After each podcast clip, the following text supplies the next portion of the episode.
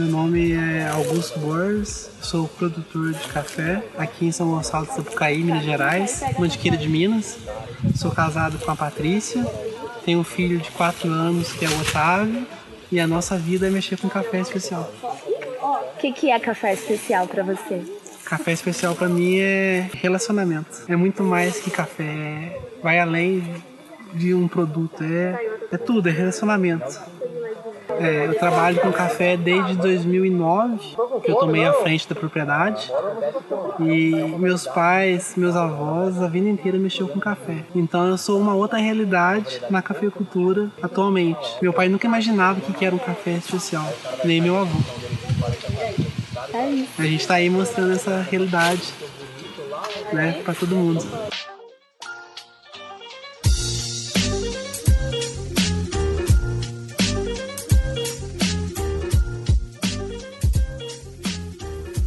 Salve, salve, ouvintes do podcast Pura Cafeína. Hoje minha missão é te levar para uma fazenda de café. E, claro, nada melhor do que você ouvir áudios de uma visita de verdade a uma fazenda de café. Então, quem começou esse programa hoje foi o querido Augusto. A gente se conheceu na Semana Internacional do Café de 2017. Ele estava lá com o stand dele, maravilhoso. Era dia do aniversário dele. Na época ele disse que estava fazendo 27 anos, mas o Augusto sempre está fazendo 27 anos, né, Augusto? É uma brincadeira nossa isso. Piadas internas, né? Bom, o Augusto contou aí o que, que é o café para ele, né? E vocês vão ouvir um pouco disso, tanto do trabalho, vão ouvir aí o barulho da gente pisando nas folhas no meio da roça mesmo de café. Essa viagem foi promovida pelo São Paulo Coffee Festival, um festival que teve é, esse ano, né, de 2019 em São Paulo, e eu tive o prazer, a honra de ser uma das juradas aí de compor o júri técnico e visitar algumas cafeterias.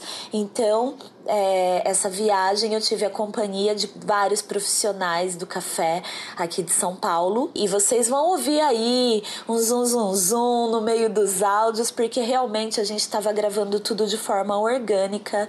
Eu e a Ellen a gente foi para São Gonçalo do Sapucaí com essa galera, foi subir e descer de caminhão o dia inteiro, ficamos aí 24 horas acordadas porque a gente foi e voltou no mesmo dia. É claro, gente, que viagem à fazenda de café por passeio, por turismo, é outra coisa. A gente foi a trabalho, então por isso essa correria. A gente quer sempre estudar muito e tirar o máximo proveito das informações que só o produtor, só o funcionário da fazenda consegue passar isso pra gente. Então é um lugar de, de estar muito humilde para receber aquelas informações e aproveitar esse conteúdo, que é um conteúdo que não é ensinado em nenhum curso de barista, é uma realidade que você não vai ver nenhum outro lugar senão na própria fazenda de café. Junto com isso, eu resolvi resgatar algumas conversas que eu tive com pessoas incríveis da região do Caparaó, numa viagem que eu fiz em 2018 a convite do Sebrae, também junto com outros profissionais do café do Brasil inteiro. Então, vocês vão ouvir vários depoimentos e eu vou tentar fazer aí algumas intervenções para vocês entenderem melhor o que estava acontecendo. Então, prepara aí o seu cafezinho, bom café e bom proveito desse conteúdo maravilhoso gravado de forma real e orgânica, direto de fazendas aí pelo Brasil.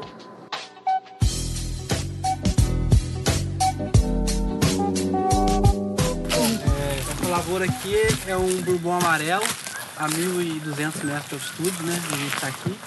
Ela está cercada por, por mato. É, a ideia de plantar aqui foi nada mais é do que um, um projeto da associação de buscar terras mais altas, ou seja, café em altitude. Quando a gente começou com café especial, 2007, 2008, a gente nem sabia o que, que era qualidade, né? A gente nem sabia que mercado era esse. Então, quando a gente começou a se reunir na casa dos produtores, é, a fim de buscar preço melhor pelo café, a gente não imaginava que seria pela qualidade.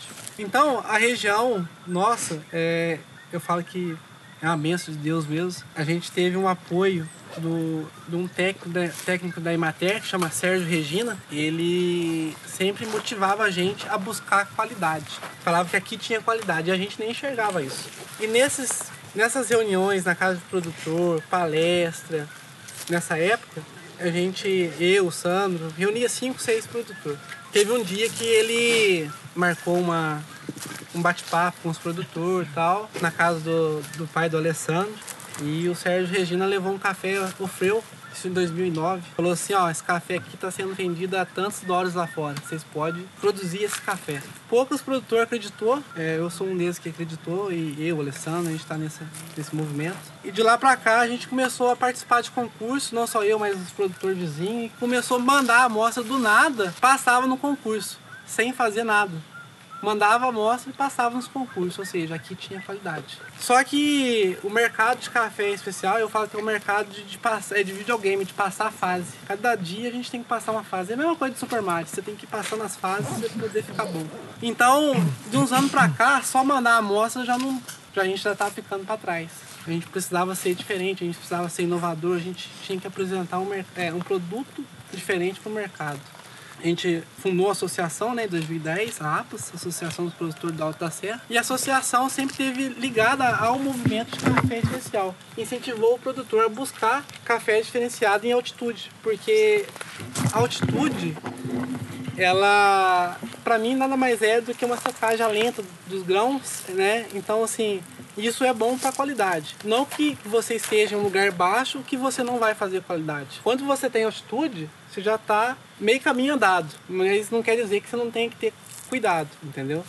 Então, qualquer lugar do Brasil hoje pode se, pode se produzir café especial, desde 500 metros de altitude até 1500. Então, acho que o processo vai determinar o café. Então, não só de mandar as amostras para o concurso, a gente conheceu um cara, o Joe Schuller, que é da Casa Brasil também, nessa, nessa época. Ele é um americano, casou com uma brasileira e tem um negócio nos Estados Unidos. E sempre amigo, começou a comprar café nosso também. E ele falou assim, no, no visitar as outras origens, falou assim, ó, vocês têm que fazer colheita seletiva. A gente nem imaginava o que era colheita seletiva. Porque no Brasil a mão de obra é muito cara, né? De colher grão a grão. E a gente, produtor, não faz conta. A gente não tem conta nenhuma, assim, de, de saber quanto custa o produto. Se a gente colher só o maduro, mesmo pagando mais caro, é muito melhor do que colher tudo junto. Né, na derriça normal. O Joe fez uma proposta pra gente que foi bancar 10 sacos de café para cada um quem quisesse fazer com preço mínimo garantido. Se desse 79 pontos, se desse 90, o café era dele. E a gente fez. A gente, alguns talhões não deram certo, alguns talhões deu certo. Então a gente conseguiu identificar os talhões que tinham potencial. E através dessa colheita seletiva, a gente começou a se destacar no mercado com um produto diferenciado. E nisso aí a gente conheceu o Supernova, o Luiz, o Thiago, né?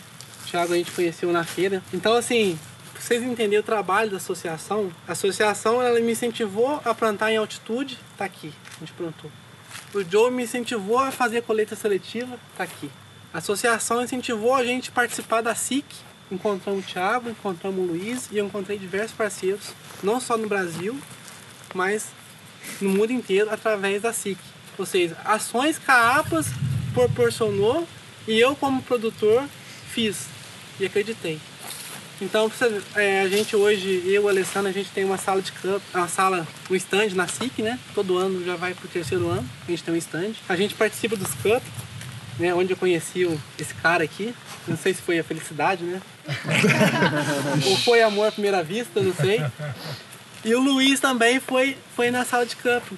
A gente conheceu e começou a esse relacionamento. Luiz, a história foi assim, acho que vale a pena contar, porque Luiz leigo no café e eu também. A associação falou assim, vai lá, põe a amostra no, na sala de campo e tal, e só que você fica olhando quem vai anotar sobre o seu café, né? Então, fez o cup lá, o único que anotou foi o Luiz. Aí eu tava em pezão lá, fui lá, ô, você gostou do meu café? Ah, gostei sim, anotei aqui e tal. E ele começou a me mostrar processos de outros países que ele não conhecia. E então começou então um relacionamento, né? Eu acho dos cafés que ele provou, ele não conseguiu comprar nenhum. Aí ele ligou pra mim, tipo, assim que tinha sido em no, no, setembro, né? Chegou em janeiro, ligou, oh, você tem aquele café ainda? Eu falei assim, tem. Aí vendi pra ele, acho que não conseguiu comprar nenhum, comprou o meu. É que o número tá o último da lista, é, né? o último da lista. E deu certo. Então, e hoje eu posso falar para vocês que o café não é só café café para mim hoje é muito mais que café. E o mais importante do café não é o dinheiro, é o relacionamento. Conhecer pessoas diferentes. Então, meu pai, é, minha mãe também, por exemplo, é, ele sempre foi da cafeicultura e sempre quis que eu estudasse para médico, ou para advogado, ou para dentista, para largar a cadeia do café. E quanto mais ele falava isso, acho que mais eu gostava de ficar no café. E hoje uma coisa interessante, eu tô conhecendo, eu não conhecia, eu nunca tinha ido pro Rio de Janeiro por causa do café, eu nunca fui pro Sul por causa do café, eu nunca fui para São Paulo por causa do café. E hoje está acontecendo isso, eu tô conhecendo o Brasil com café. Eu já tô conhecendo o mundo com café. E hoje eu tenho, qualquer lugar que eu for, que eu tenho amigo, eu tenho casa para ficar. Então, assim, isso que é o bom do café, o relacionamento. Café especial é isso, é relacionamento. A ideia do Bourbon é, é isso, é oferecer um produto diferenciado no mercado, uma xícara limpo, com história e com valor agregado. É isso aí. Tudo que a gente conseguiu até hoje na propriedade não, não é só eu. Eu tenho uma equipe muito boa, né? São as pessoas que estão por trás de mim. Hoje eu estou provando café, eu sei, eu estou é, separando os cafés. A gente nunca imaginava que o produtor ia conhecer o seu café. E hoje é possível. Hoje a gente está numa fase, está quase que completa, de deixar o café pronto para o consumo interno e para exportação dentro da propriedade. Então hoje a gente está conseguindo ser totalmente independente de outras pessoas.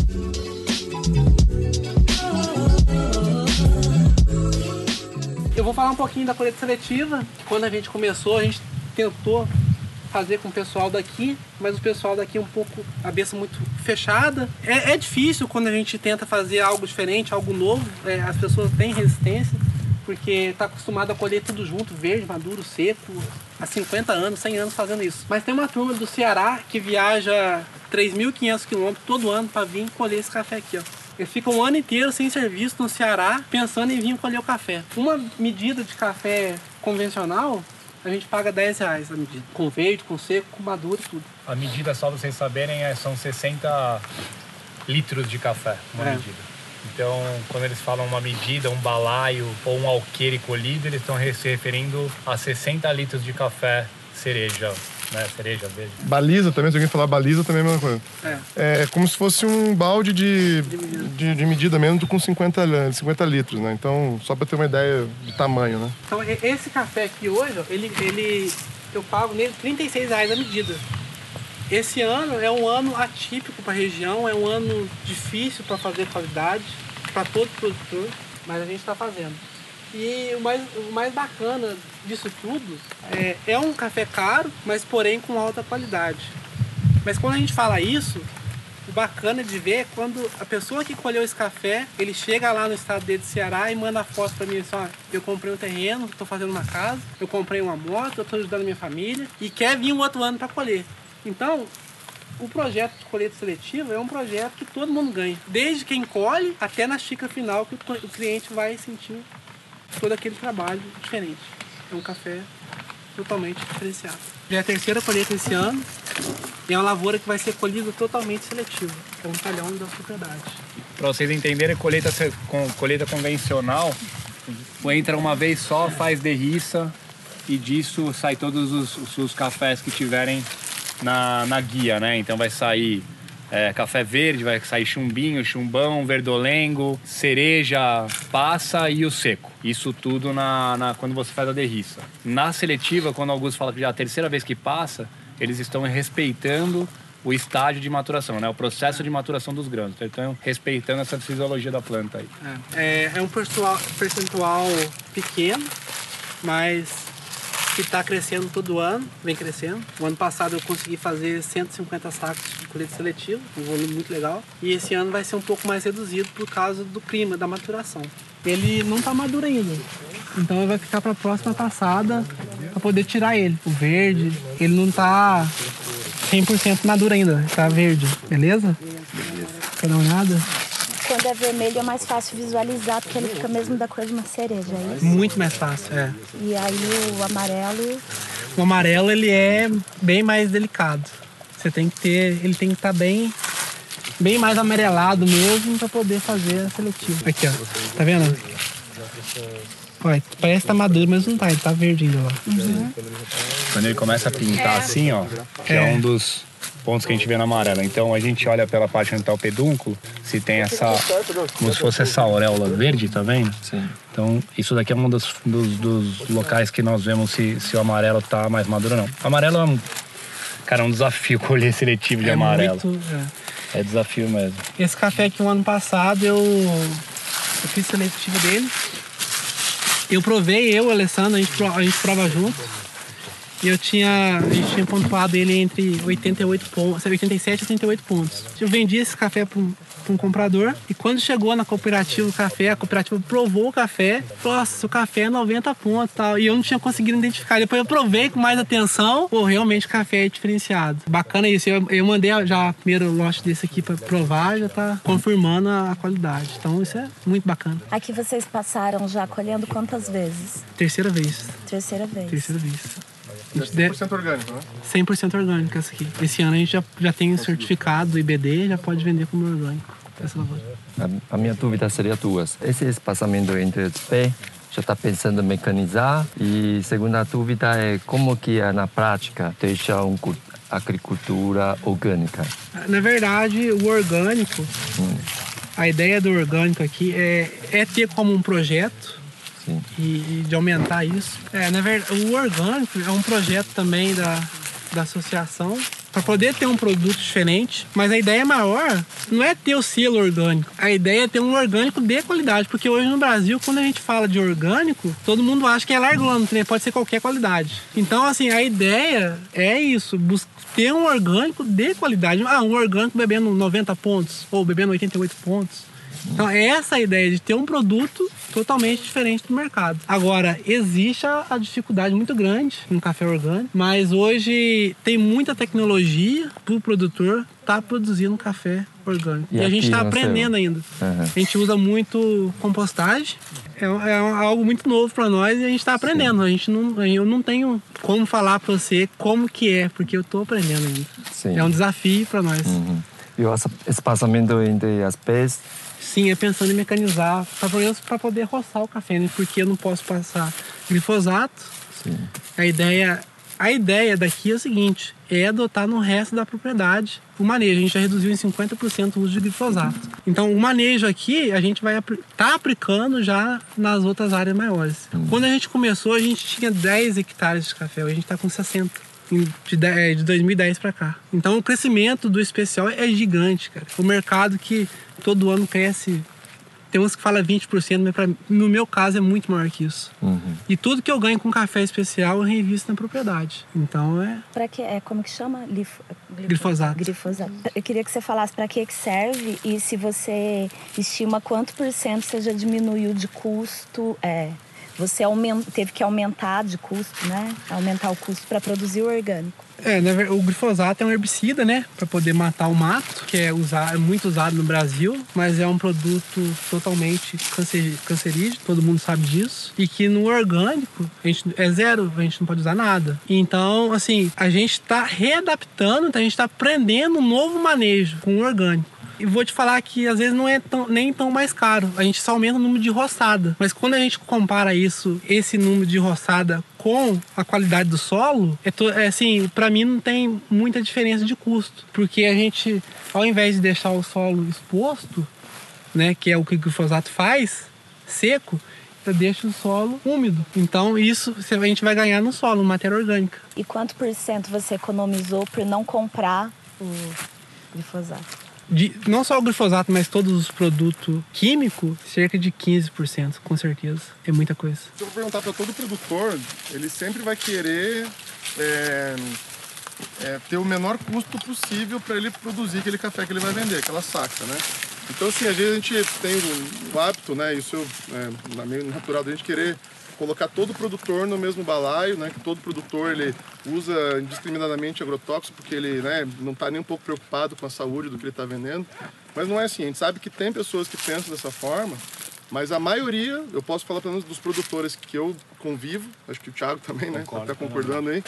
É, eles querem uma busca incessante de conseguir reduzir o máximo o uso do agrotóxico, né? seja é, pela questão do custo e até mesmo pela questão da saúde. Eles têm consciência disso, né? O Augusto, ele, ele mostra, né, com esses exemplos aqui, de que é possível ir aos poucos, né, ajustando, reduzindo mesmo o próprio consumo, né, para que você consiga entregar um produto melhor, né, com uma saúde, com uma, uma, uma qualidade mesmo né, para quem vai consumir é, e também para quem está produzindo, né. Então, acho que isso é importante reforçar isso que não colocar todos os produtores no mesmo balaio, né, seja no balaio de bonzinho e também no balaio de de maus, né? Então explica, Augusto, o que, que aconteceu esse ano, assim, quando que normalmente é florada aqui na região, só para também o pessoal entender por que, que você está tão preocupado do que aconteceu esse ano. É que na verdade, é, é seguinte, a, a florada do café, geralmente ela acontece aqui na região duas, bem pontuais. Só que o ano passado para cá for, foram várias tipo, ao invés de ser duas, foram quatro. Um, achei isso, ah, vai ser positivo.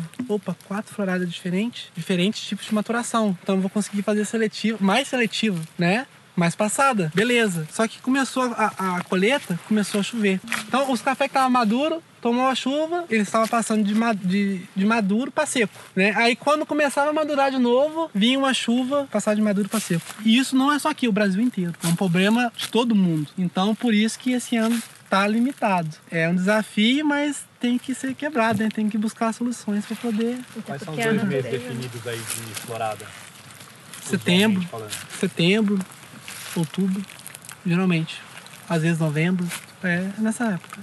De setembro a novembro é. As, e é... também já tem algumas com flor, né? Então você Sim. antecipou a florada de algumas partes, algumas plantas. Né? É, isso já é fruto do próximo ano. Hoje o mercado de café do Brasil não só do Brasil, mas do mundo afora, está em crise, né? A cafeicultura está em crise e por isso que o produtor ele deve buscar sair da porteira para fora, buscar fazer qualidade, entender o que é qualidade, entender esse nicho de mercado que não é um nicho de mercado, é um um mercado gigantesco, é o mercado de qualidade de cafés especiais. Então, o produtor brasileiro, ele precisa deixar de ser produtor. Ele precisa começar a provar seu café, a conhecer seu produto. Qual a empresa que vende um produto que não conhece o seu produto? 99% do produtor de café do Brasil não conhece o seu produto. Isso é nítido, isso é realidade. O mercado hoje está 390 reais, 380 reais. Sabe o que o Augusto está vendendo café a mil reais? Porque é um trabalho a longo prazo, é um trabalho de parceria, são vários projetos. Hoje o nosso café, a nossa oferta de café, a demanda de café nossa é maior do que a oferta. Isso é realidade hoje. A gente trabalhou e esse ano, infelizmente, é um problema bom de não ter café para todo mundo. Isso é a realidade que hoje, dentro, da, dentro da, da propriedade nossa. A gente não tem café para todo mundo. A gente criou uma demanda maior que a oferta, pela qualidade. E é um mercado que é acessível para todo produtor que todo produtor deve buscar. Então, cafeteria, torrefação, quando for comprar o café, valoriza o produtor, busca a história, busca parceria, né? Porque isso é bacana demais. Isso que vai garantir qualidade todo ano. Por exemplo, a bolsa, ah, a bolsa caiu, o mercado caiu. Mas eu tenho parceiro que fala, não, é menos preço para você. Porque o ano que tiver né, ruim, de quali... menos oferta ainda de qualidade, a gente vai estar tá junto. Então isso é importante, a parceria, relacionamento. É muito maior do que negócio. Relacionamento. E essa é palavra que eu tenho para deixar para vocês. Relacionamento. Quanto do seu café é vendido como especial e quanto não é? Ó, nos últimos dois anos que veio para cá, eu consegui fazer cerca de 80%, 85%. Esse ano a gente não fechou ainda, mas vai dar em torno de 65 a 70% devido ao crime. Que é um número esse ano muito bom, mas é, acabou reduzindo. Reduziu bastante. Então a gente tem. Qual é o rendimento de por hectare? mais ou menos, a saca? Hoje a gente está. A produtividade média hoje da propriedade está em torno de 40 sacos por hectare. Que a gente, Você falou tem 60, né? A gente tem 60 hectares. Mas não é tudo. que a gente tem muita área plantada, são os bebezinhos ainda. E a gente tem áreas que está sendo podada, né? As Sim. áreas mais velhas. Hum. Então a gente tem um controle, uma média, todo ano a gente escolhe uma média de produtividade. Porque hoje a pessoa precisa ter estratégia. Hoje uma lavoura que produz 3 litros por pé não compensa colher. Então você, você poda ela e colhe 20 litros por pé no próximo ano. Isso é estratégia. Então tem que trabalhar é, pensando nisso, reduzindo custo. Então a gente tem que ter. Então o produtor, o produtor tem que ser um artista, né? Ele tem que ser um jogador de futebol. Ele tem que ele tem que bater o escanteio, correr para cabecear, tem que correr pro meio de campo, botar para defender, apitar o jogo. Então o produtor hoje, gente, ele não pode ser só produtor, ele tem que ser um profissional, ele tem que provar café, ele tem que conhecer o café, né? Ele tem que fazer média, ele tem que fazer o café produzir, tem que fazer média de produtividade. O café é uma indústria a céu aberto. Se não chover, não tem produção. Se chover demais, prejudica a qualidade. Se chover pedra, quem garante? Né? Então o produtor hoje, ele, ele é um profissional que se destaca, né? O mais bacana disso tudo é quando você encontra pessoas que torram seu café com amor, o barista que tá lá servindo, tá contando a sua história e tá te valorizando. Então isso é o motivante da, da cadeia. Isso que motiva a gente estar tá todo ano produzindo cada vez mais. Bora?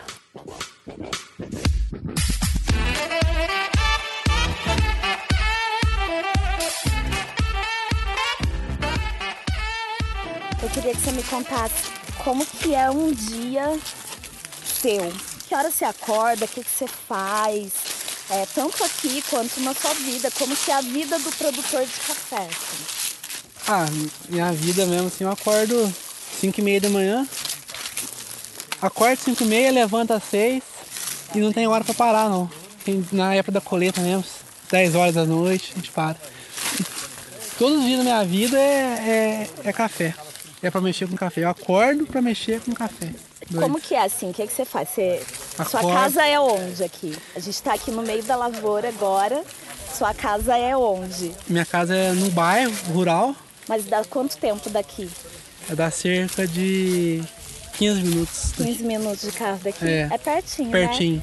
Aí você sai de lá umas 6 da manhã, mais 6 da manhã. Menos, 6 da manhã. Aí você vem pra lavoura, você fica lá embaixo na casa, uhum. cuidando de prova, ou como que é essa administração? Assim, é, hoje, hoje a gente está numa realidade, eu acordo cedo, vou pra lavoura, vou pros terreiros acompanhar. E eu tô ensinando o cara que tá rodando café hoje, o profissional que tá rodando café hoje. É... Explica o que é rodar café, para quem é, te ouvir não. Rodar café é secar o café, né? Desidratar o grão para poder secar, né? Uhum. Você deixa um monte lá, vai dar uma umidade que vai estragar o café. É, tem... Você vai perder esse café. É, né? tem que ter todo acompanhamento para chegar à secagem certa. Então você tem que ter pessoas com conhecimento lá. O que, que eu estou fazendo hoje é de estar tá passando o que eu sei para quem está tá lá, pro terreireiro. Uma pessoa, um colaborador que, que não sabia nada e estou ensinando a, a provar o café, a torrar o café, a classificar o café. Então, antigamente a pessoa só fazia uma coisa, só rodar o café. Ah, não. Hoje não, hoje eu entendo que toda a equipe precisa ter conhecimento de todas as, as, as etapas, partes, todas de, as etapas, de todas né? as etapas, de prova, de torra. Não precisa ser o melhor profissional, mas ele tem que entender o que está que tá acontecendo no terreiro com a xícara. Opa, esse café fermentou muito, ou esse café tá assim. Ah, por que, que ele tá assim? Qual foi o método usado? Né? Onde está o erro do café? E na xícara você consegue ver o que, que foi feito. A xícara não mente. Você consegue ver, ah, esse café aqui ele ficou muito tempo no secador, ele passou a seca, foi uma seca forçada. A xícara mostra isso. Então, de, tá, de ter pessoas envolvidas no processo, dentro da propriedade resulta em um produto final melhor. O trabalho meu hoje é esse, de estar tá dando assessoria para a equipe e recebendo as visitas, fazendo cup e vendendo café. Tudo, né? Tudo. Resultado disso a gente vê no, vê no brilho ali na xícara, né? É, a xícara é, a, é tudo, né? Porque acho que uma xícara de café é tão pequena, mas cabe tanto trabalho dentro dela que é, é brilhante, né? Acho que é satisfação total, né? Seu trabalho é brilhante. Nosso me trabalho, né? Me inspira muito, me inspira demais. Nada. O trabalho seu também lá é foda, né? Ah, de ensinar o público. É, tô aprendendo, essa rei, tô aprendendo. Essa... Ir pro campo é uma imersão, assim, as coisas que eu é. aprendi com, com o produtor mesmo. É pisando assim em lavoura, eu nunca aprendi em curso é. de barista, em lugar nenhum. É, hoje, acho que o produtor hoje tem ferramentas que, como o Instagram, que eu vejo, gente, eu te sigo bastante, admiro o seu trabalho. É uma ferramenta que todo produtor tem acesso, pode ter o acesso, é uma ferramenta Sim. de graça e pode estar divulgando seu produto, pode Pro estar mundo todo, né? Pro mundo todo e tá conhecendo seu quem quem está consumindo o seu café, né? E um trabalho bacana, por exemplo, o trabalho igualzinho o seu de estar tá reeducando o público é fantástico, né? Obrigada. Você pega uma pessoa que começa a, entender o que, que é o café especial, a enxergar o que, que é o café especial, ela já começa a ter uma pulga atrás da orelha. Ela vai tomar um café na padaria, já toma, opa, esse café aqui tá torrado demais, ou esse café aqui não é especial. Sim, sim. Então, e, e, essas pessoas que estão mudando o mercado. Né? Obrigada. Bacana demais. Obrigado, obrigado uhum. por, pelo convite e por possibilitar que a gente venha até aqui aprender um pouco com você. Uhum.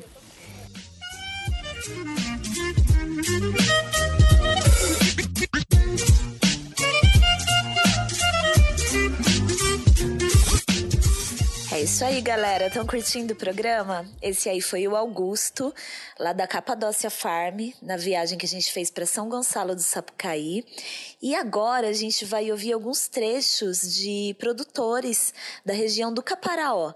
Para começar aí o seu Tarcísio Lacerda, grande seu Tarcísio do sítio Santa Rita. Como eu gosto dessa família. Ele aí ao lado do Johnny Lacerda, seu filho, contando um pouco dessa história.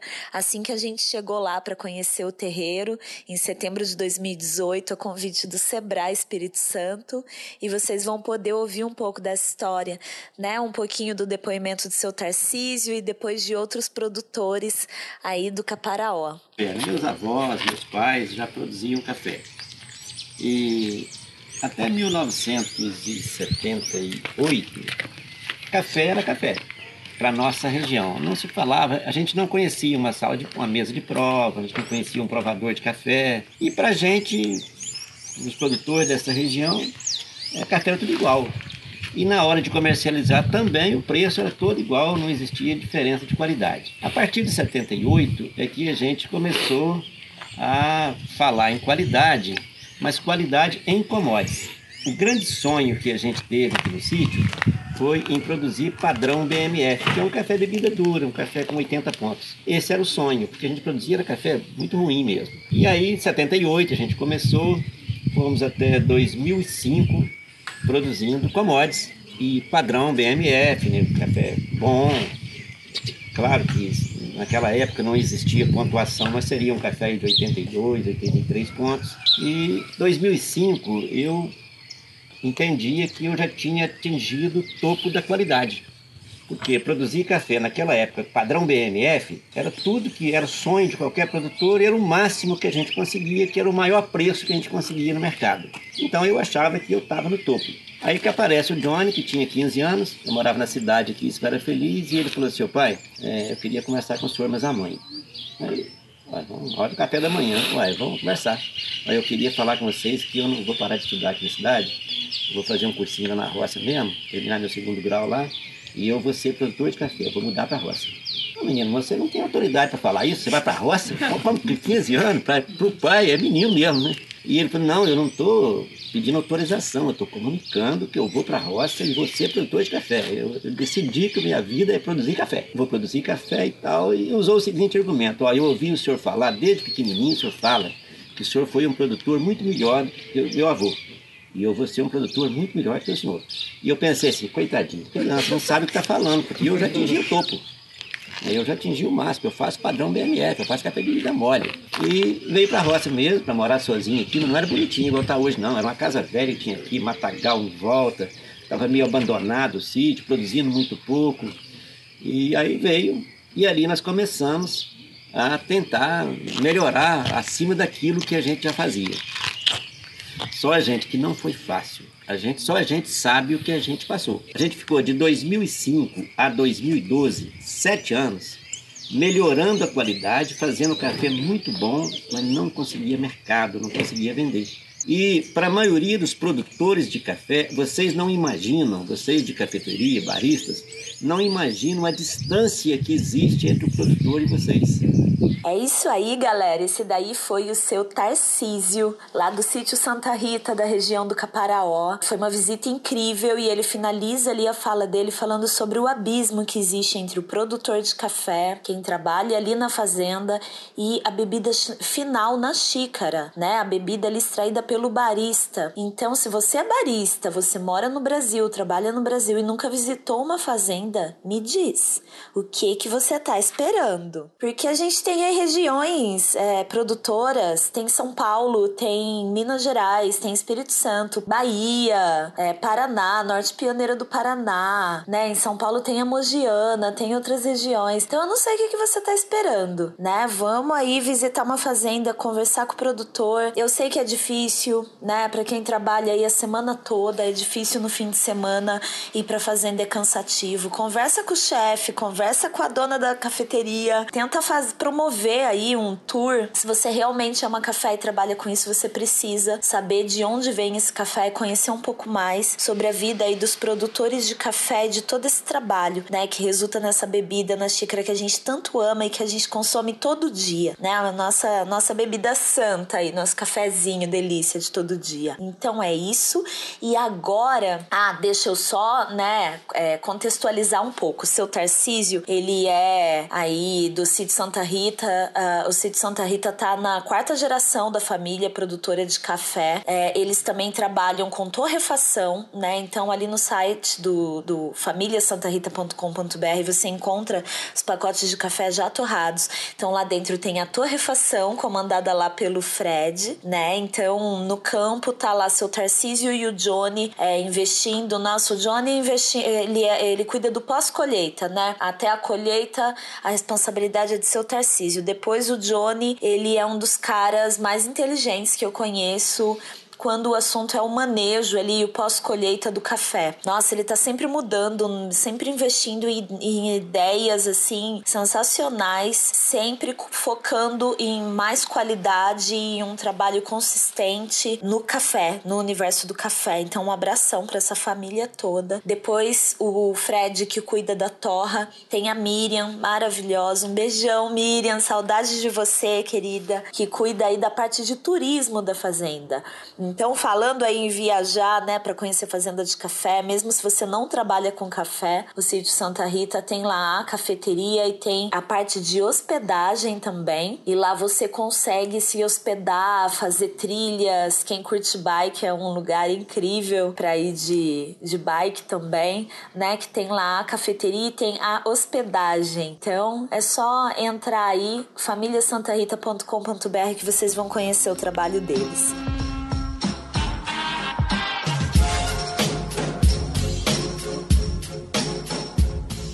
Seguida, a gente vai ouvir o seu Paulo. O seu Paulo é do Sítio da Virada, né? O Sítio da Virada foi quem produziu pela primeira vez café especial em 2018 e esse café foi parar, gente, no Campeonato Nacional de Aeropress de 2018. Então, ele conta um pouco sobre como é, né, produzir café de qualidade, de uma qualidade que ele nunca tinha tomado um café assim. É, foi muito emocionante ouvir o seu Paulo, ele ficou emocionado, com os olhinhos ali ali cheio de lágrimas, me fez chorar também. Foi um momento inesquecível para mim é, entre essas visitas aí do mundo do café. Esse café da família do produtor Paulo foi com o nome do produtor Fernando, né, da família de seu Paulo. O sítio da Virada, ele tá em Dores do Rio Preto, no Espírito Santo, e esse café foi plantado a mais ou menos 1.300 metros de altitude. A família do seu Paulo e do Fernando, eles receberam apoio de um trabalho muito legal desenvolvido desenvolvido pela Caparaó Júnior. Tiveram aí as amostras de solo coletadas para saber como investir em qualidade naquele solo, com a natureza do jeito que ela é ali. Tudo isso a favor deles para eles valorizarem a qualidade do café que eles iam produzir. Então, ouçam aí o seu Paulo, querido.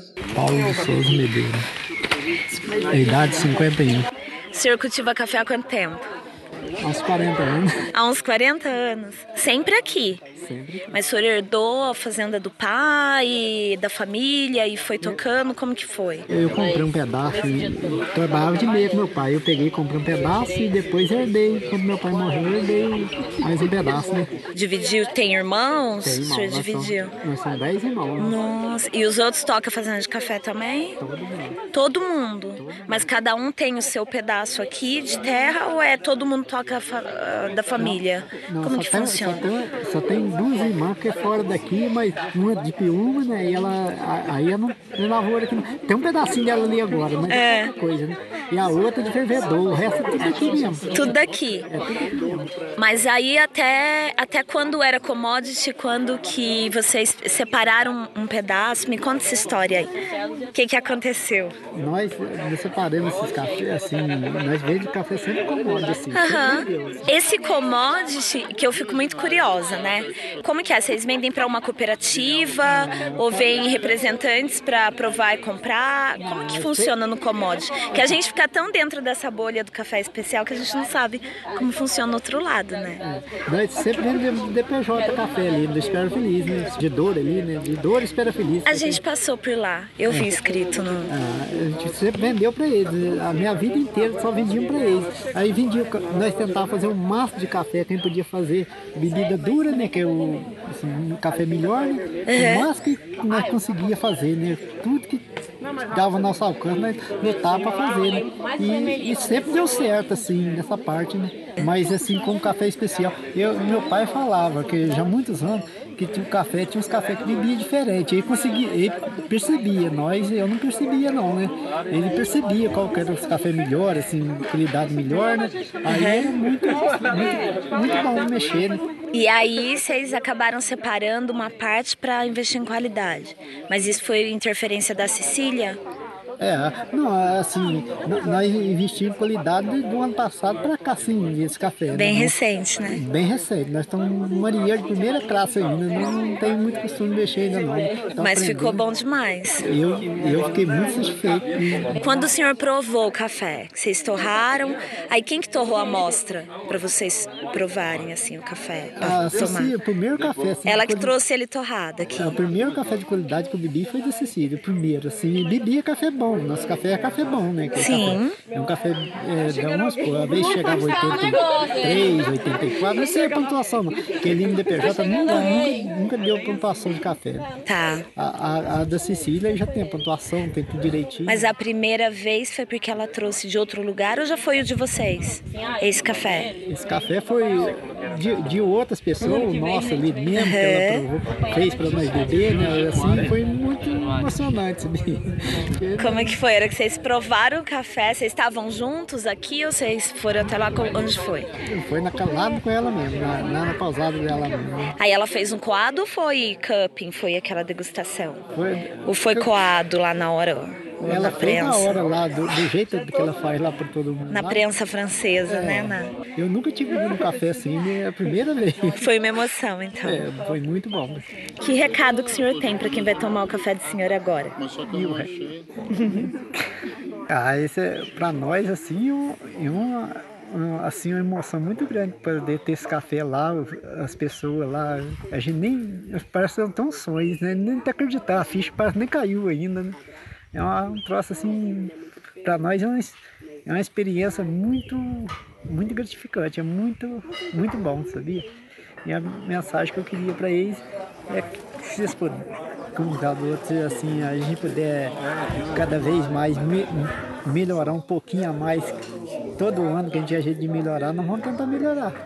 Para vocês terem vantagem lá e nós ter vantagem aqui também. Né?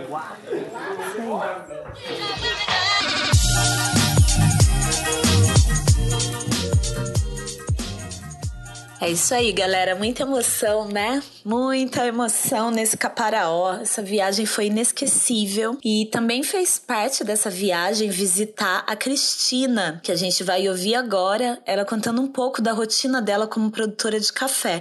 A Cristina, além de produzir é, café da espécie arábica, ela também produz canéfora, produz aí conilon robusta. Então, ouçam aí a Cristina. Meu nome é Maria Cristina, eu moro aqui em São João do Príncipe. O meu, o nosso, a nossa marca é Café do Príncipe. Eu trabalho na, desde o plantio, né, ajudo o Emílio, a família, agricultura familiar. Desde o plantio até o produto final na xícara, a gente faz todos os processos, ajudo a fazer coleta seletiva, ajudo na torrafação, ajudo no, na cafeteria, a gente abriu um espaço. Então a gente está assim buscando. Eu já tenho fiz dois cursos de barista, já fiz de torra e estou querendo buscar mais conhecimento. 16 anos de profissão de professora.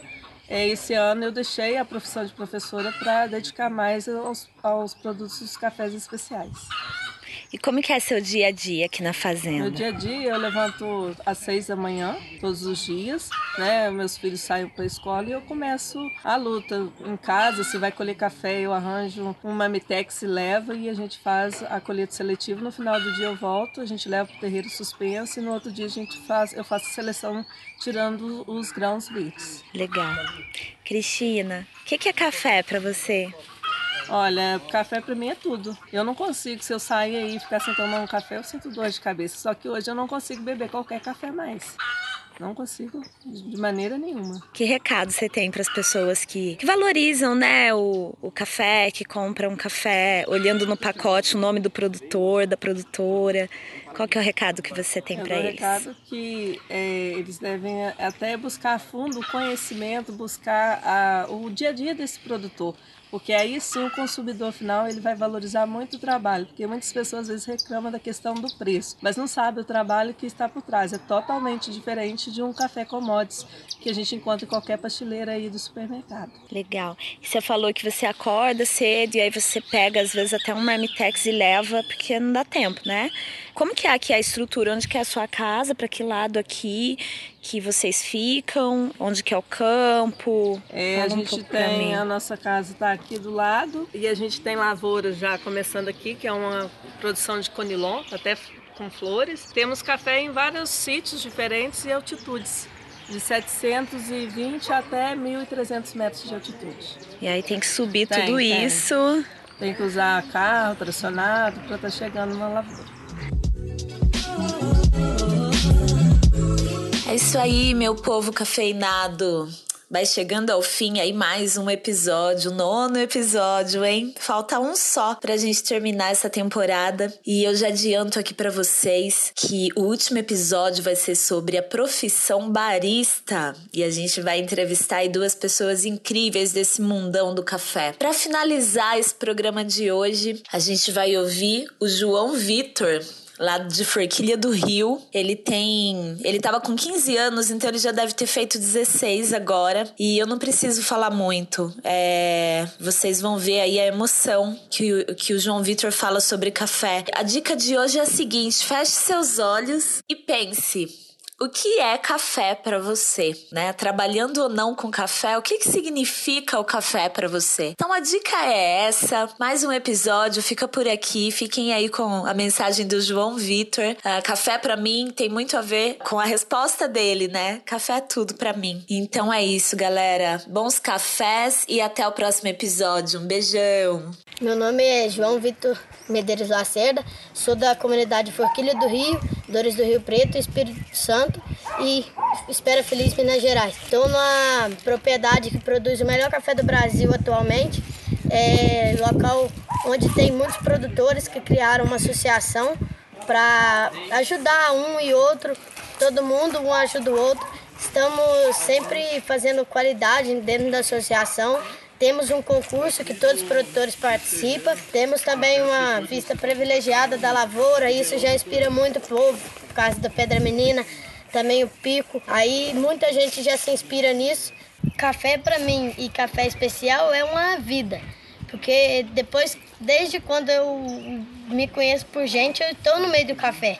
E vendo meus pais, meu avô, meus tios, tudo no meio do café, produzindo, eu me animo muito com isso. Então eu tenho vontade de ficar no sítio, ficar com café. O café, para mim, é minha vida, o café hoje.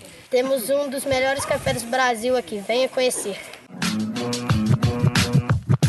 Podcast produzido e editado por Voz Ativa Produções.